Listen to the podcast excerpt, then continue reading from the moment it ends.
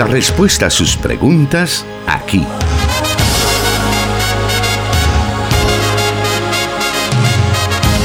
En Solución Bíblica. Comenzamos.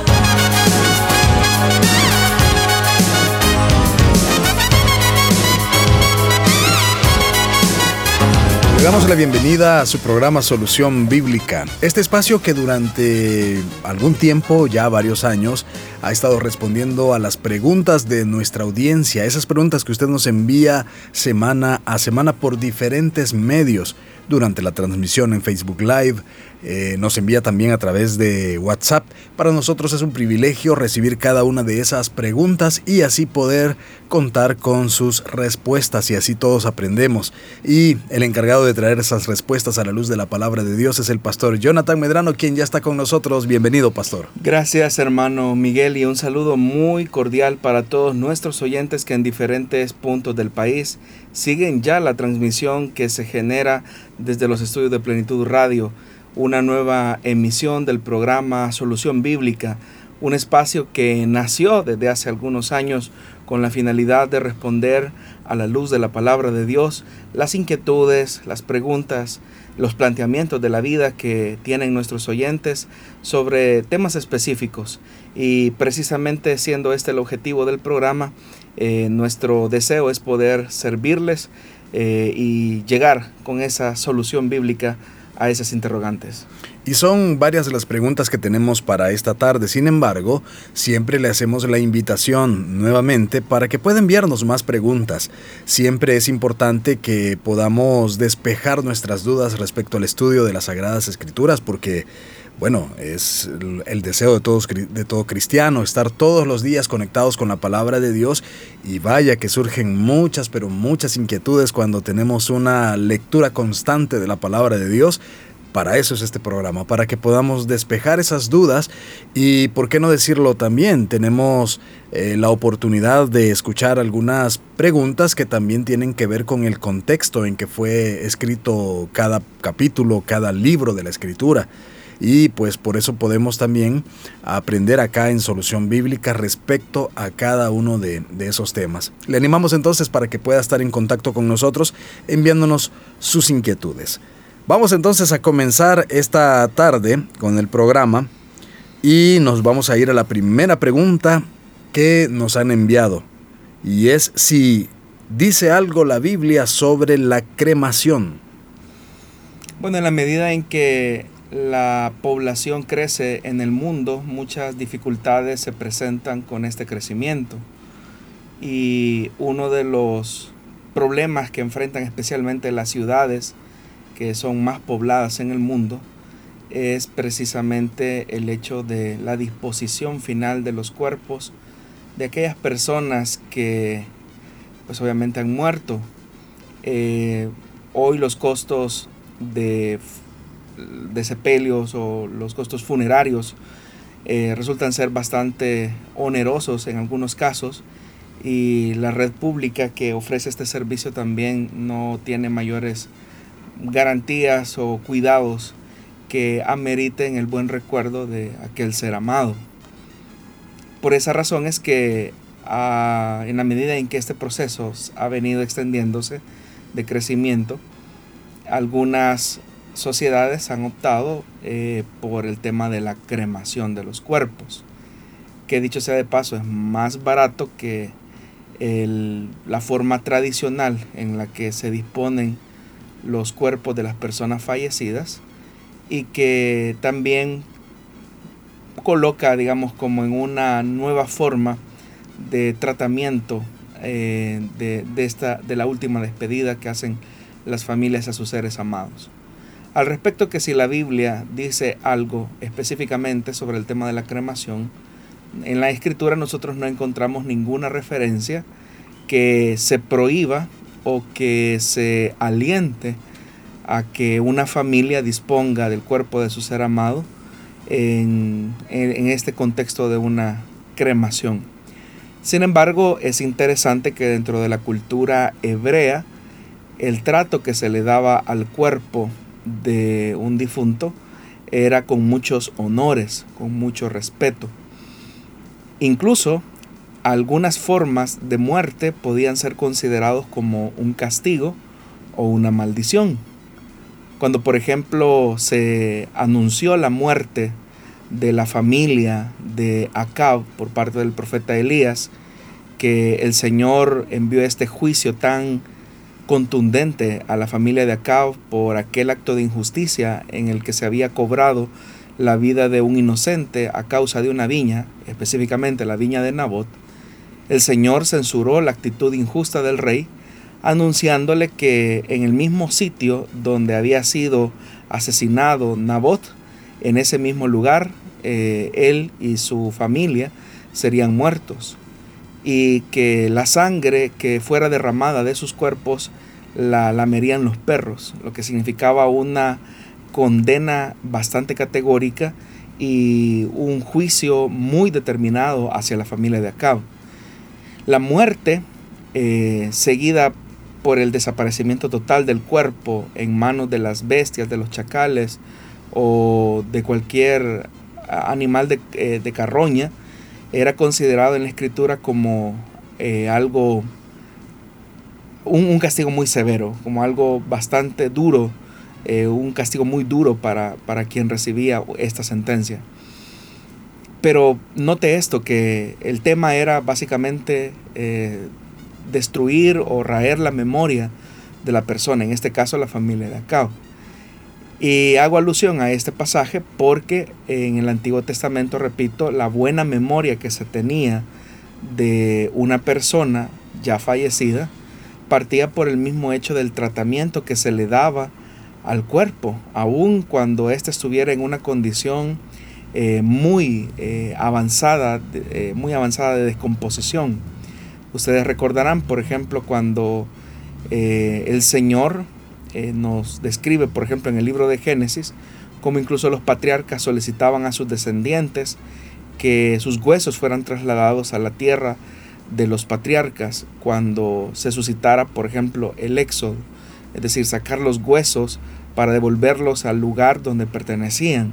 Pero eso habla del tratamiento que se le daba a la memoria de la persona eh, en la forma en cómo se trataba el cuerpo todas estas consideraciones eh, son las que llevan a pensar que, por ejemplo, en el Antiguo Testamento la forma en cómo se disponía el cuerpo de una persona fallecida eh, describía la honra o el honor que se le daba a la memoria de esa persona. Sin embargo, en la Biblia no hay con una exactitud que algo que nos pueda decir que la cremación es una opción recomendable o tampoco una opción que se descarta. Las personas normalmente cuando hacen este tipo de preguntas tienen en el fondo la idea que esto puede ser como un obstáculo eh, al momento de la resurrección.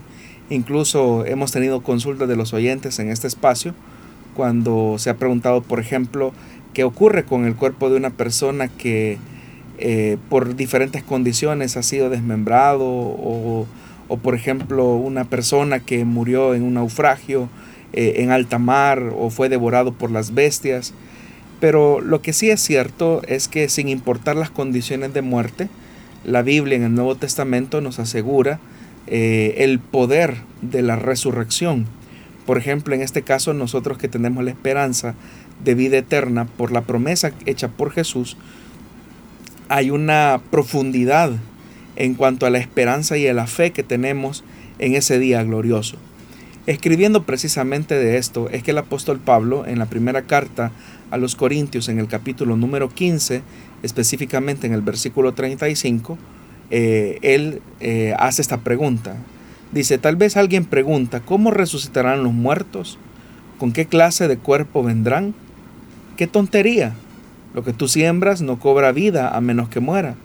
No plantas el cuerpo que luego ha de nacer, sino que siembras una simple semilla de trigo o de otro grano. Pero Dios le da el cuerpo que quiso darle y a cada clase de semilla le da un cuerpo propio. No todos los cuerpos son iguales. Hay cuerpos humanos, también los hay de animales terrestres, de aves y de peces. Asimismo, hay cuerpos celestes y cuerpos terrestres pero el esplendor de los cuerpos celestes es uno y el de los cuerpos terrestres es otro. Uno es el esplendor del sol, otro el de la luna y otro el de las estrellas. Cada estrella tiene su propio brillo.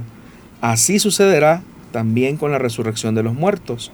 Lo que se siembra en corrupción resucita en incorrupción. Lo que se siembra en oprobio resucita en gloria. Lo que se siembra en debilidad resucita en poder. Se siembra un cuerpo natural y resucita un cuerpo espiritual.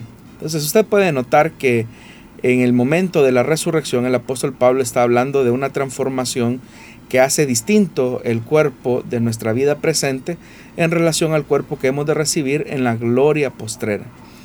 Así que eh, la forma en cómo se disponga eh, del cuerpo de una persona no es ningún impedimento para la gloriosa transformación de la resurrección.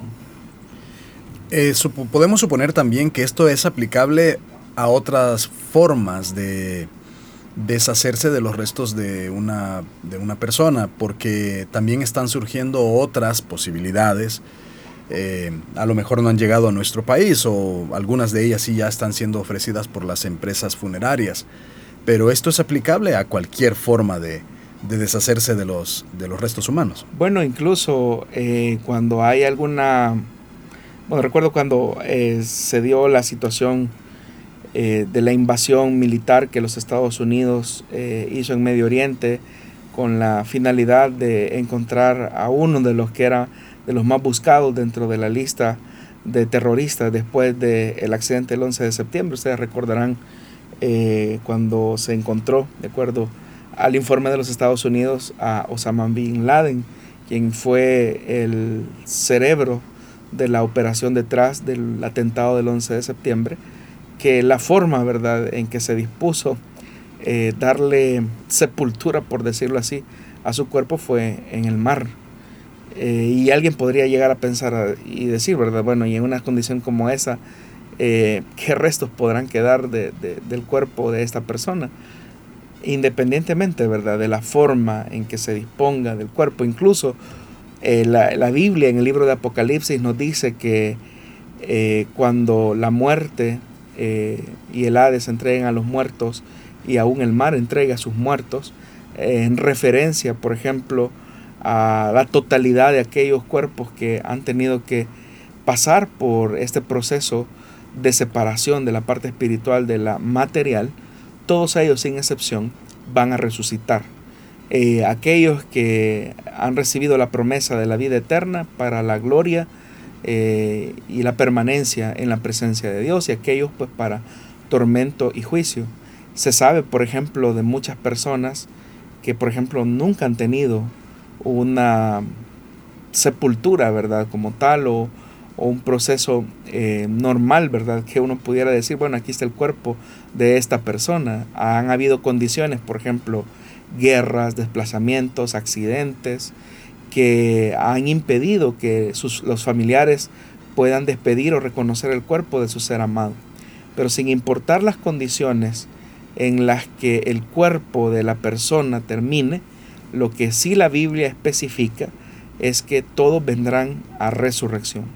Entonces por eso es que decíamos que por ejemplo en el caso de la cremación, que es una opción hoy en día eh, para eh, darle, digamos, una disposición final al cuerpo de una persona fallecida, que es una de las opciones incluso más baratas que las, eh, las acciones convencionales que, se tienen, ¿verdad? De sepultar a una persona en tierra, sin importar que esa sea la disposición de la familia o de, las, o de la persona antes de fallecer, que dice, bueno, yo quiero que mi cuerpo sea tratado de esta manera. O por ejemplo, hablemos de otra cosa, ¿verdad? Que ha sido una de las preguntas que también se han suscitado en este programa con, con respecto a la donación de órganos. Eh, que una persona antes de fallecer indicó que si había algún órgano que fuera útil para salvar la vida de otra persona, que no había ningún, ningún problema, ¿verdad? En que se dispusiera de su cuerpo de esa manera. Eh, siendo esa la condición, no importa. O sea, no importa la disposición final que se haga del cuerpo de una persona que ya falleció, siempre el poder de la resurrección eh, devolverá eh, el cuerpo que se tuvo en un cuerpo glorioso en el caso de los creyentes y en el caso de los incrédulos un cuerpo que está destinado para el juicio y la condenación eterna. Muy bien, de esa manera hemos dado inicio al programa Solución Bíblica en esta tarde de martes, esperando que usted pueda estar con nosotros durante esta hora y aprendiendo de la palabra de Dios. Volvemos en unos segundos.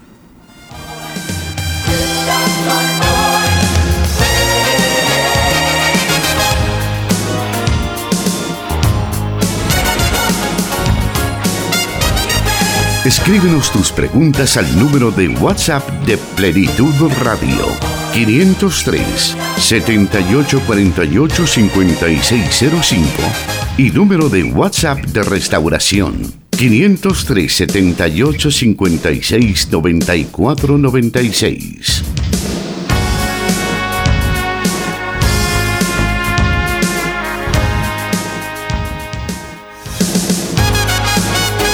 Siempre agradecidos con nuestros oyentes quienes están pendientes de cada uno de los medios que están transmitiendo en vivo este programa, como son Plenitud Radio 98.1 FM, desde donde se está generando esta emisión, para Santa Ana, Aguachapán y Sonsonate.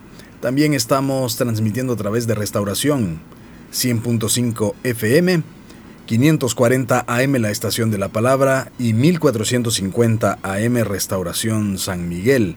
Y a nosotros se unen también siempre nuestros hermanos en Guatemala, en el occidente específicamente, de la emisora Cielo 89.1 FM. Para continuar en esta tarde escuchando más respuestas, vamos a conocer la siguiente pregunta. Y esa nos dice así. ¿Es verdad que Dios instituyó la intimidad sexual en el matrimonio solo con el fin de la procreación? Bueno, el tema del deber conyugal en el matrimonio eh, tiene varios objetivos eh, o varias finalidades. Una de ellas, es cierto, es el de la procreación. Dios dejó este medio por el cual los seres humanos podemos cumplir el mandamiento de llenar la tierra. Alguien dijo que es el único mandamiento que el ser humano ha cumplido a cabalidad. Pero la vida íntima eh, la vida conyugal en el matrimonio no solamente tiene como único objetivo el de la procreación.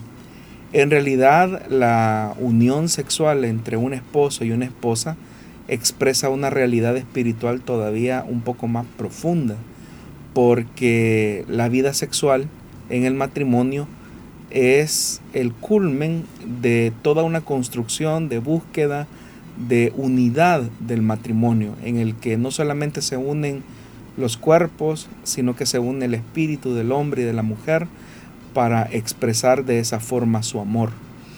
alrededor de esto, eh, es importante que nosotros consideremos eh, lo que, por ejemplo, el apóstol Pablo habla cuando, refiriéndose al tema de la pureza sexual que debe de existir en un hombre y en una mujer, eh, limita, por ejemplo, el hecho que el cuerpo, ahora que es templo y morada del Espíritu Santo, no podemos tomarlo y unirlo, por ejemplo, a una ramera, porque eh, tal fuera el caso, eh, la persona que actúa de esa manera, la Biblia dice que se vuelve una sola carne con esa persona.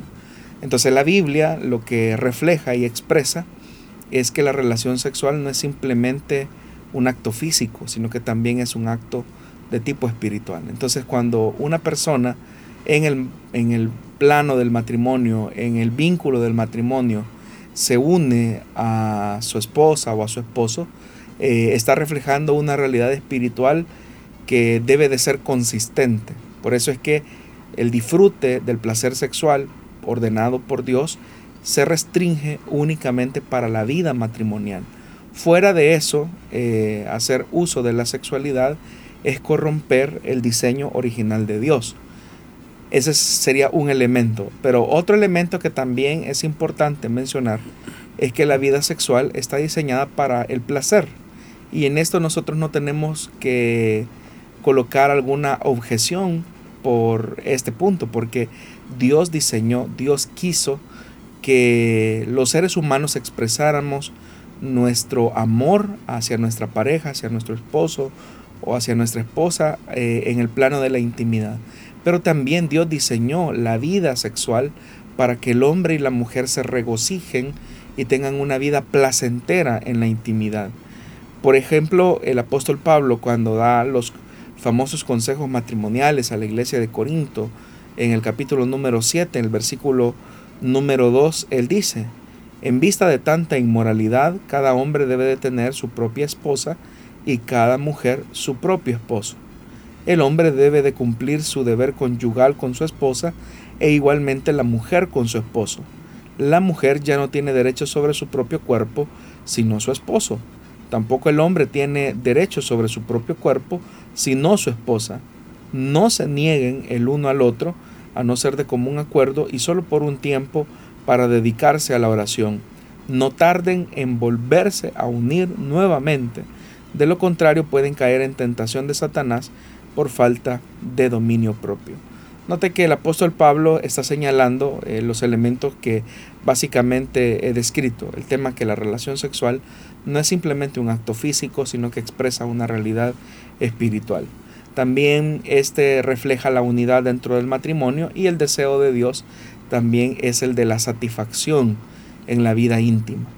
El cantar de los cantares, por ejemplo, es toda una es parte de la poesía hebrea que refleja básicamente eh, esa unión de amor que existe entre un hombre y una mujer eh, en ese marco matrimonial.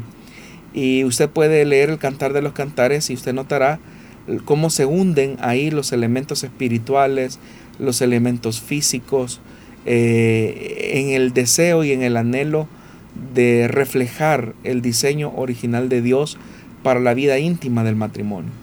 Entonces, mm, si bien es cierto, la vida sexual en el matrimonio tiene como uno de sus objetivos cumplir el mandamiento del Señor, que era el de, que la humanidad se multiplicara y señoreara o gobernara la tierra, eh, también la vida sexual en el matrimonio es un don de Dios para la pareja. Recuerdo que un escritor, em, hablando sobre el tema de la vida conyugal, él decía que el primer regalo de bodas que una pareja recibe es el de Dios, la noche de la luna de miel, eh, cuando el Señor les, les entrega a ellos la vida íntima, la vida conyugal. Y esto es así porque Dios fue el que diseñó la sexualidad tal y como se recomienda en la escritura que debe de ser vivida. En referencia a esa pregunta y para despejar también algunas dudas que en algunas ocasiones llegan al programa, llegan eh, por parte de nuestra audiencia, es correcto que los hogares cristianos o los matrimonios cristianos recurran al uso de prácticas eh, como posiciones o cosas por el estilo para avivar la llama, entre comillas. La vida sexual, eh, tal como Dios la diseñó, eh, tiene que ser por mutuo consentimiento, lo que significa que debe de ser una construcción de la pareja. En otros programas también hemos hablado acerca de los ajustes que la pareja va teniendo en la medida en que van creciendo y van madurando. y por eso es que tener relaciones sexuales en el matrimonio debe de ser algo aprendido entre las dos partes. El problema es cuando por todo el contenido eh, sexualizado y destructivo y nocivo que existe, por ejemplo, en los medios de comunicación, donde se pervierte la sexualidad y se reduce solamente al plano de la utilización de una persona, es donde, por ejemplo, la pornografía ha logrado ganar o posicionarse eh, de una forma tan destructiva eh, en la mente de las personas. Entonces, cuando las personas, por ejemplo, han sido, han sido expuestas al, material pornográfico, ellos creen que eso es la relación sexual. Pero lo que no se dan cuenta es que todo eso es una actuación donde dos personas están simulando tener una relación sexual y una vida íntima. El problema es cuando la persona quiere jalar eso eh, de la vida sexual eh, destructiva, ¿verdad? Nociva a la vida matrimonial. Entonces, es ahí donde se comienzan a dar muchos deterioros eh, de la vida íntima. La vida sexual en el matrimonio, según Dios, no tiene por qué ser aburrida, no tiene por qué ser rutinaria, no tiene por qué ser tampoco costumbre, sino que debe de ser algo que se va construyendo en amor. Y el deseo de Dios es que se llegue en completa ignorancia. Es decir, por eso es que la virginidad no solamente es un no, no solamente debería ser un deseo loable para para la mujer, sino que también para el hombre. Construir la vida íntima, saber cumplir el deber conyugal, que es lo que Pablo está diciendo.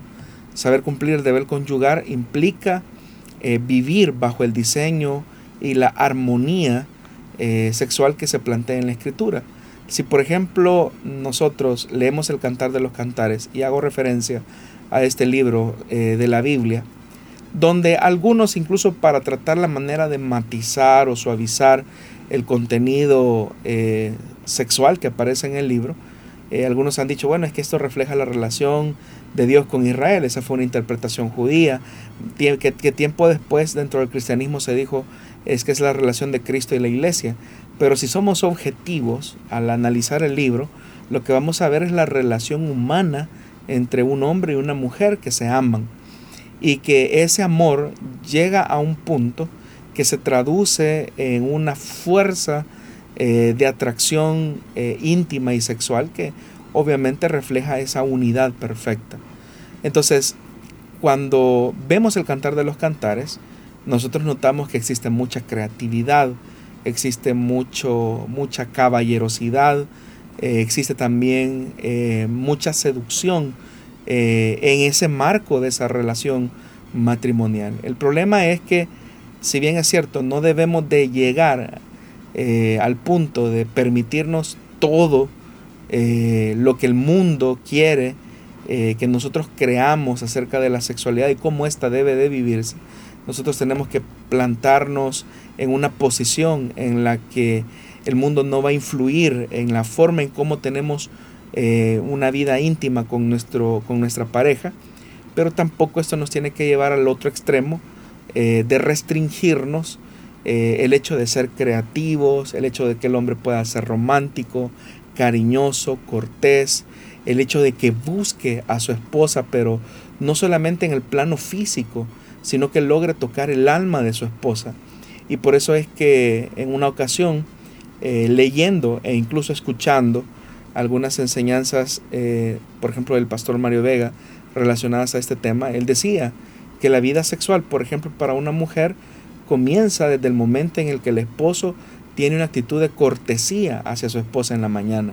Desde el momento en que le pregunta cómo está, desde el momento en que le pregunta cómo se siente, incluso un cumplido, una palabra de afirmación, una expresión eh, cariñosa, eh, todos esos elementos son los que se van combinando para que en la oportunidad eh, o en la noche se llegue a ese, a ese clímax de relación y de unidad y que se expresa en la vida, en la vida sexual.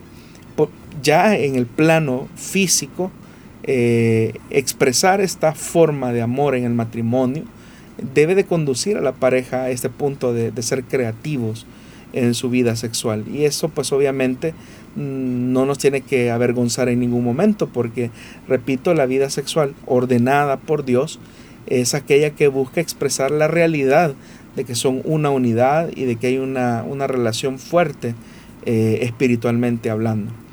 Obviamente que hay cosas que deben de ser desechadas por completo. Por ejemplo, el tratar la manera de replicar lo que se ha consumido, quizás si una persona fue adicta a la pornografía y replicarlo en la vida íntima, es corromper el principio de amor, de armonía, de comprensión que se tiene o se debería de tener en la pareja. Eh, ya no digamos, por ejemplo, otro tipo de fetiches eh, que también denigran la dignidad de la persona, porque eso es un elemento importante. En el tema de la vida sexual del matrimonio, eh, esta tiene también como objetivo dignificar a la persona, dignificar al esposo, dignificar a la esposa. Y si hay una práctica dentro de la vida sexual que no está cumpliendo ese objetivo, donde la persona simplemente está siendo instrumentalizada, donde la persona se siente incluso incómoda o donde incluso hay ciertas prácticas que pueden eh, lesionar eh, físicamente a la persona eh, y, dañan su, su cuerpo, estas deben de ser rechazadas. Por eso repito que la vida íntima, la vida sexual propiamente, debe de ser una construcción en mutuo acuerdo por parte de la pareja. Ni el hombre puede llegarse a imponer sobre la mujer ni la mujer sobre el hombre, porque precisamente la Biblia lo que dice es que el cuerpo de la esposa ya no le pertenece a ella, sino que al esposo. Y a la inversa, el cuerpo del esposo le pertenece eh, a la esposa. Y el valor importante de no negarnos eh, el uno al otro, a no ser por mutuo consentimiento. Por otra parte, creo que nosotros como hombres tenemos la responsabilidad de efectivamente cumplir como caballeros y como hijos de Dios el deber conyugal. Y parte de ese cumplir el deber conyugal es la forma en cómo tratamos a nuestras esposas y es la forma en cómo también eh, les respondemos a ellas sexualmente. Esto tiene que ser entendido bajo el marco de la cordialidad y del respeto. Lamentablemente eh, y tristemente, muchos que alardean de, ser personas intensas en esta área, eh, dejan mucho que desear porque en muchas ocasiones pues no logran cumplir las necesidades físicas y mucho menos necesidades emocionales de su esposa. Eh, hay esposas que eh, si, si, si, tuvieran la oportunidad de expresar sinceramente a sus esposos eh, cómo ellas se sienten, ellas les dirían a muchos que se sienten utilizadas, que se sienten mal, que para ellas la relación sexual o la vida íntima no representa un atractivo, sino que un momento triste, un momento doloroso, eh, y lo que es peor, ¿verdad? Nunca se han sentido satisfechas físicamente, nunca se han sentido complacidas físicamente. Y eso pues no es cumplir el deber conyugal como la Biblia nos lo indica. Es correcto que desde que en las iglesias y desde el púlpito se pueda hablar abiertamente de este tema, o sea, del tema sexual. Bueno, es que está en la Biblia, es que no hay nada de morboso, hermano, en, el tema sexual, o sea, la sexualidad tal y como Dios la diseñó y como se contempla en la escritura, no tiene nada de sucio ni nada de morboso. Hay gente todavía que sigue pensando que la sexualidad es fue una consecuencia o del pecado eh, de Adán y Eva o fue una derivación, pero no. Antes de que el hombre y la mujer eh, cayeran, según se nos describe en Génesis capítulo número 3, el hombre y la mujer estaban completamente desnudos y dice la Biblia que no se sentían no sentían vergüenza de estar en esa condición. Y en realidad eso es lo que expresa eh, la vida íntima, la vida matrimonial, que no hay una vergüenza, no hay un dolor por, por ese tipo de cosas. Entonces, desde los púlpitos, los pastores, los ministros, tenemos la necesidad y el deber de saber orientar a, nuestras, a nuestros matrimonios, a los matrimonios de nuestras congregaciones, eh, a tener un concepto real, objetivo y bíblico de la sexualidad. Y una de las cosas que, por ejemplo, en ocasiones cuando estamos en consejería con algunos jóvenes, yo suelo decirles mucho, es que no piensen o no crean que los problemas eh, de falta de dominio propio que se tienen en la vida de soltero se van a ir a resolver en el matrimonio. Al contrario, esos problemas muchas veces se agudizan porque hay muchas personas que dicen, bueno, cuando yo me case voy a lograr resolver mis problemas de pornografía, de masturbación, yo voy a lograr resolver mis problemas de promiscuidad, pero es todo lo opuesto. Si usted no trata la manera de solventar esas situaciones antes del matrimonio, lo que va a suceder en la etapa del matrimonio es simplemente una agudización del conflicto que, está viviendo. Entonces, como ministros del Evangelio, somos llamados a predicar eh, todo el consejo de la palabra de Dios.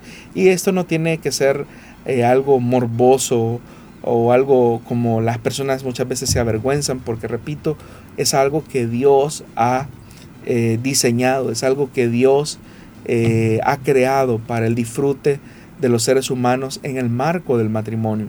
Sí debe de existir, obviamente, la capacidad, ¿verdad?, eh, de disertar sobre estos puntos, porque creo que hay mucha desinformación hoy en día acerca de muchas, de muchas cosas sobre la vida sexual. Hay muchos mitos, pero creo que si desde los púlpitos, desde, las, desde la formación de los matrimonios dentro de la iglesia, incluso en la formación eh, con nuestros jóvenes, cuando se habla del tema de la sexualidad desde un punto de vista eh, bíblico, científico, académico, creo que se pueden tener muy buenos resultados.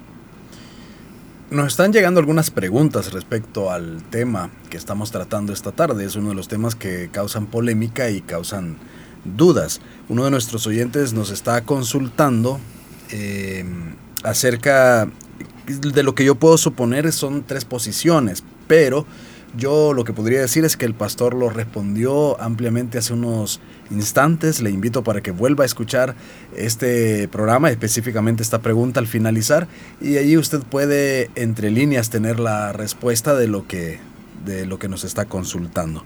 Pero está bien que usted nos envíe sus preguntas, que nos envíe sus inquietudes respecto a cualquier tema, para que podamos nosotros tener eh, ese, esos insumos y poder tener, por supuesto, estas respuestas que nos ayudan a todos los que estamos casados, en el caso de esta pregunta, para que tengamos esa amplitud respecto a lo que la Biblia dice en, esta, en este tema tan importante y el cual debemos cuidar eh, con todo nuestro corazón. Vamos a hacer una pausa, volvemos para también dar a conocer quiénes están conectados con nosotros.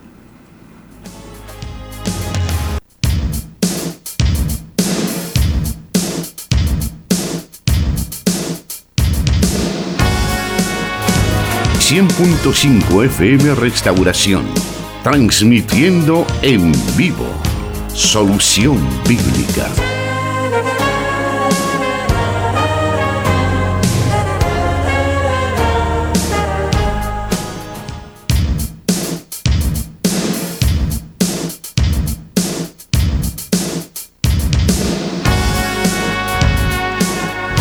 Adelante con el programa y agradecemos a quienes están conectados con nosotros a través de las redes sociales, específicamente en Facebook, en Plenitud Radio, Solución Bíblica y Misión Cristiana Elim Santa Ana. Vamos entonces esta tarde con más eh, de las preguntas que nos están enviando o nos han enviado previamente. La tercera pregunta nos dice así, ¿por qué Dios al momento de crear a Adán no creó a Eva al mismo tiempo? Bueno, el libro de Génesis específicamente nos relata, ¿verdad?, que en el sexto día de la creación el Señor creó al hombre. Lo que resulta bastante interesante es que la Biblia describe que el Señor se percató que no era bueno que el hombre estuviera solo. Es decir, que esa soledad eh, que experimentó en un tiempo específico eh, el hombre, le ayudó al ser humano, a Adán específicamente, al hombre como tal, al masculino, eh, comprender la necesidad de una persona que fuese no igual a él, sino que fuera distinto a él, pero que fuera parte de él. Entonces hay personas que piensan, bueno, ¿será que a Dios se le olvidó? Porque pudo haber creado al hombre y a la mujer al mismo tiempo y no en dos procesos distintos. Por ejemplo, en el caso de Adán, la Biblia dice claramente que fue formado del polvo de la tierra. En el caso de Eva, la escritura lo que señala es que fue tomado eh, de su costilla, es decir, fue formado a partir de la costilla de Adán. Entonces, ¿por qué dos procesos distintos? ¿Por qué no fue el mismo? ¿Por qué no fue uno solo?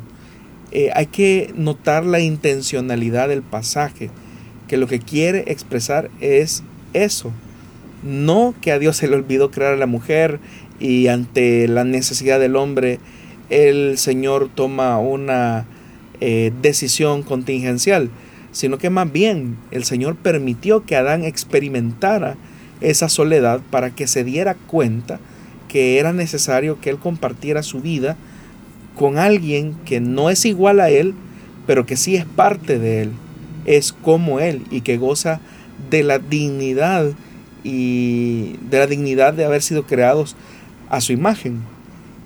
Y eso precisamente es lo que ocurrió. Por eso es que la Biblia dice que cuando Dios eh, formó a la mujer y se la presentó a Adán, en Adán hubo un regocijo al punto que dijo, esta sí es carne de mi carne y hueso de mi hueso, por lo tanto será llamada eh, varona. o sea, Adán se sorprendió de, la, de, esta, de esta compañera de vida que estaría con él para aplacar la soledad. Entonces, intencionalmente el Señor dentro de sus planes soberanos y perfectos dejó ese pequeño espacio de tiempo para que el hombre se diera cuenta de la necesidad que tenía de una ayuda idónea, de una compañera, de una esposa. Em, y eso precisamente ya nos deja a nosotros como un, un gran mensaje, porque hay personas que dicen, no, es que este mundo sería, o mi mundo eh, sería diferente sin mi esposo o sin mi esposa.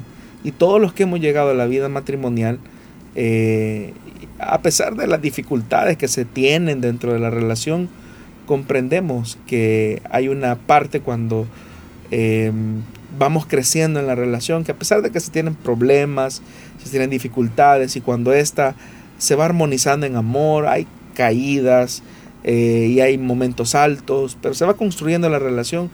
Pero en esos momentos en que, uno, en que uno quizás puede estresarse y decir, bueno, yo quizás mejor estaba solo, pero en realidad, en realidad, si lo piensa bien, su vida no sería una vida tan bonita, digámoslo así, eh, si, estuviera, si estuviera solo.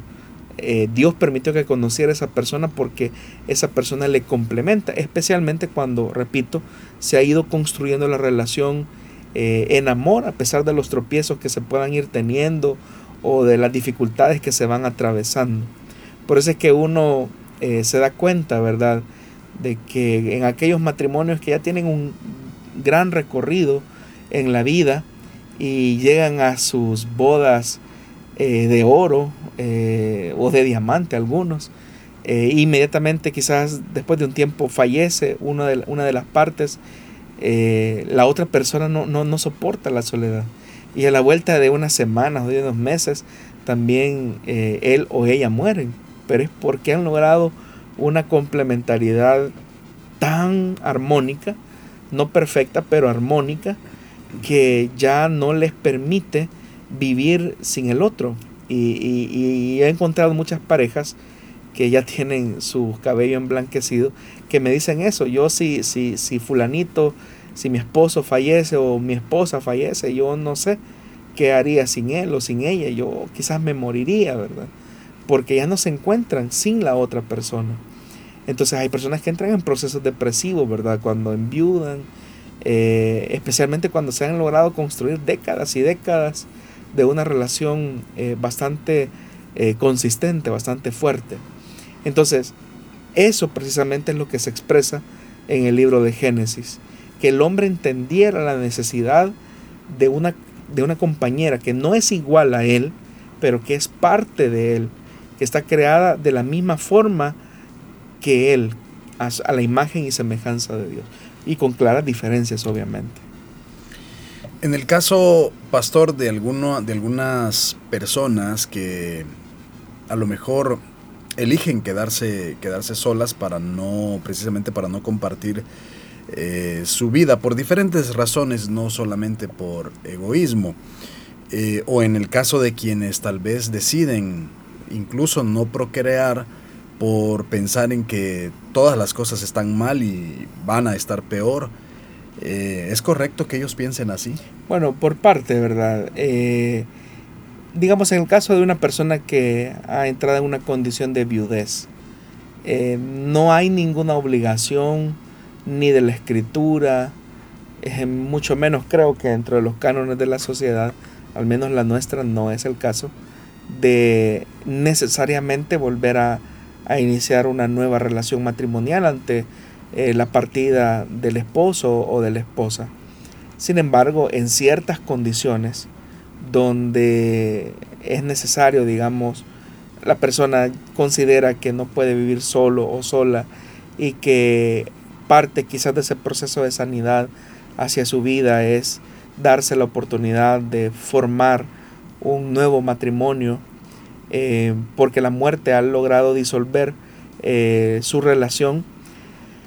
La Biblia lo único que establece es que si hemos de tener nuevas nupcias por una condición de viudez, estas nuevas nupcias que se contraigan tienen que ser en el Señor. Es decir, lo que Dios pide del viudo o de la viuda es que su pareja, su nueva pareja, su prospecto, sea en el Señor.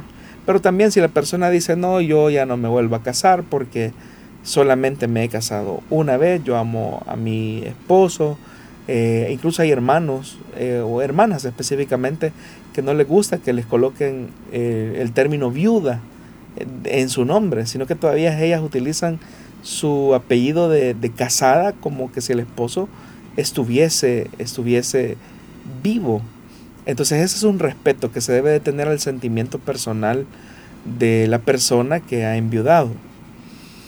Ahora, con respecto al tema de los hijos en el matrimonio, si hay una, el punto sería cuáles son las motivaciones por las cuales una pareja decide no tener hijos. Si la motivación es el tema del dinero, es el tema económico, es una motivación bastante egoísta. Motivación egoísta es cuando una pareja dice, bueno, vamos a tener todos los hijos que Dios nos quiera dar. Porque es un pensamiento irreflexivo, irresponsable y es egoísta porque simplemente están pensando en, el, en el futuro como si fuese algo ocasional o si fuese algo que, bueno, la vida se va a ir construyendo. Eso es un, plan, un, un punto de vista egoísta al momento de tener hijos. Pero también es egoísta aquel que dice, no, no vamos a tener hijos porque los hijos traen mucha responsabilidad, ah, hay que invertir mucho dinero eh, y nosotros no queremos eso para nosotros. Esa también es una posición egoísta de la pareja. ¿Cuál debe de ser entonces una posición objetiva y bíblica? Aquella que se construye sobre la base del amor. Si una pareja, por ejemplo, llega a la conclusión y dice, bueno, nosotros no podemos tener todos los hijos que queremos, eh, pero queremos compartir parte de nuestra vida y de nuestro amor con alguien que es el fruto de ese amor. Entonces por eso decidimos tener uno o dos hijos. Y hasta ahí, porque nuestra capacidad económica, nuestro tiempo, eh, nuestras fuerzas solamente nos permiten criar en amor y con ternura a uno o dos hijos.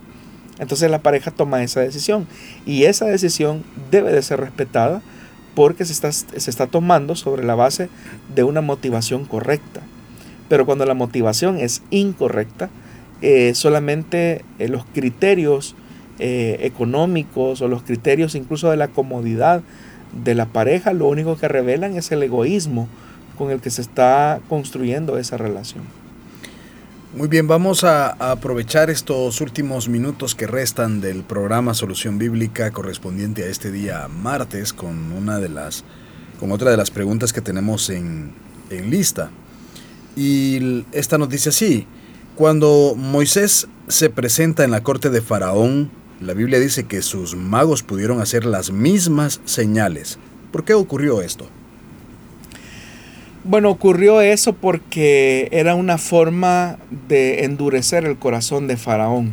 Efectivamente, cuando Moisés se presenta por primera vez en la sala real de Faraón eh, o en la corte de Faraón para denunciar la injusticia y el oprobio al que los egipcios han sometido a los hebreos, que son el pueblo de Dios, y él exige la pronta liberación, lo que nosotros notamos es que hay una pregunta por parte del faraón y es quién es el Señor. Y obviamente que las señales que Moisés hace junto a su hermano Aarón son como una evidencia que Dios está respaldando la petición y la exigencia que está haciendo Moisés. Pero cuando, eh, por ejemplo, Moisés realiza la señal de la vara, que es la que encontramos eh, que se suscita en la corte, vemos que también los magos de Faraón, Janes y Jambres realizan también la misma señal, con la diferencia que la Biblia dice que al final la serpiente eh, o la vara que se convirtió en serpiente de, por parte de, de la compañía de Moisés devora a las serpientes de los magos de Faraón es una señal contundente de la superioridad del poder de Dios eh, por encima de esta mediación que están teniendo los magos de Faraón. Repito, la razón por la cual vemos eso es que ese es el inicio, es la señal del inicio del endurecimiento del corazón de Faraón. Y también es una forma de lo que nosotros conocemos en el Nuevo Testamento como misterio de iniquidad. Y el misterio de iniquidad no es otra cosa más que la imitación que el mal hace de las cosas eh, de Dios, la imitación que el diablo y sus secuaces siempre realizan de las cosas eh, sobrenaturales de Dios. Y la razón de por qué el misterio de iniquidad sigue operando, incluso no solamente en los días de la corte de Faraón, sino que también en nuestros días, es porque eso provoca un endurecimiento en el corazón de aquellas personas que no deciden creer a la palabra de Dios. Cuando una persona endurece su corazón a la palabra de Dios y llega al punto que eh, rechaza la verdad de Dios, al rechazar la verdad de Dios inmediatamente abraza la mentira. Al abrazar la mentira es capaz de aceptar cualquier tipo de manifestación sobrenatural siempre y cuando ésta no venga o proceda de Dios. Y por eso es que son engañados eh, las conciencias y la voluntad de aquellas personas que expresamente eh, se revelan al conocimiento de Dios. De eso pues eh, incluso el apóstol Pablo en los capítulos iniciales de su carta a los romanos describe mejor esa posición. Entonces la razón por la cual estos magos, hechiceros, Janes y Jambres realizan la misma señal que Moisés hace, aunque superada por Moisés, es porque ese es el momento en el que se inicia ese proceso de endurecimiento de Faraón a la voz del Señor. Y también es una manifestación, como lo dice el Nuevo Testamento, de la operación que nosotros conocemos como misterio de iniquidad, que es una imitación que Satanás hace de las cosas de Dios. Muy bien, hemos escuchado una serie de preguntas que pues siempre llegan cada semana al ya sea al Facebook o al WhatsApp de los que estamos dando a conocer durante este programa y durante la semana también, para que puedan obtener cada una de ellas su respuesta y que podamos edificarnos en este programa. Gracias por estar siempre por ahí pendiente, escuchándonos en cualquier condición en la que usted esté en estos momentos, ya sea en el tránsito, en su casa, en su trabajo. Siempre es un privilegio estar llegando a usted a través de este programa y agradecidos con el pastor Jonathan también por haber estado acá con nosotros. Gracias hermano Miguel y a usted, estimado oyente, gracias por compartir con nosotros este espacio de aprendizaje. Si Dios nos lo permite, estaremos con usted el día viernes para seguir escuchando más preguntas y sus respuestas acá en Solución Bíblica. Que Dios le bendiga.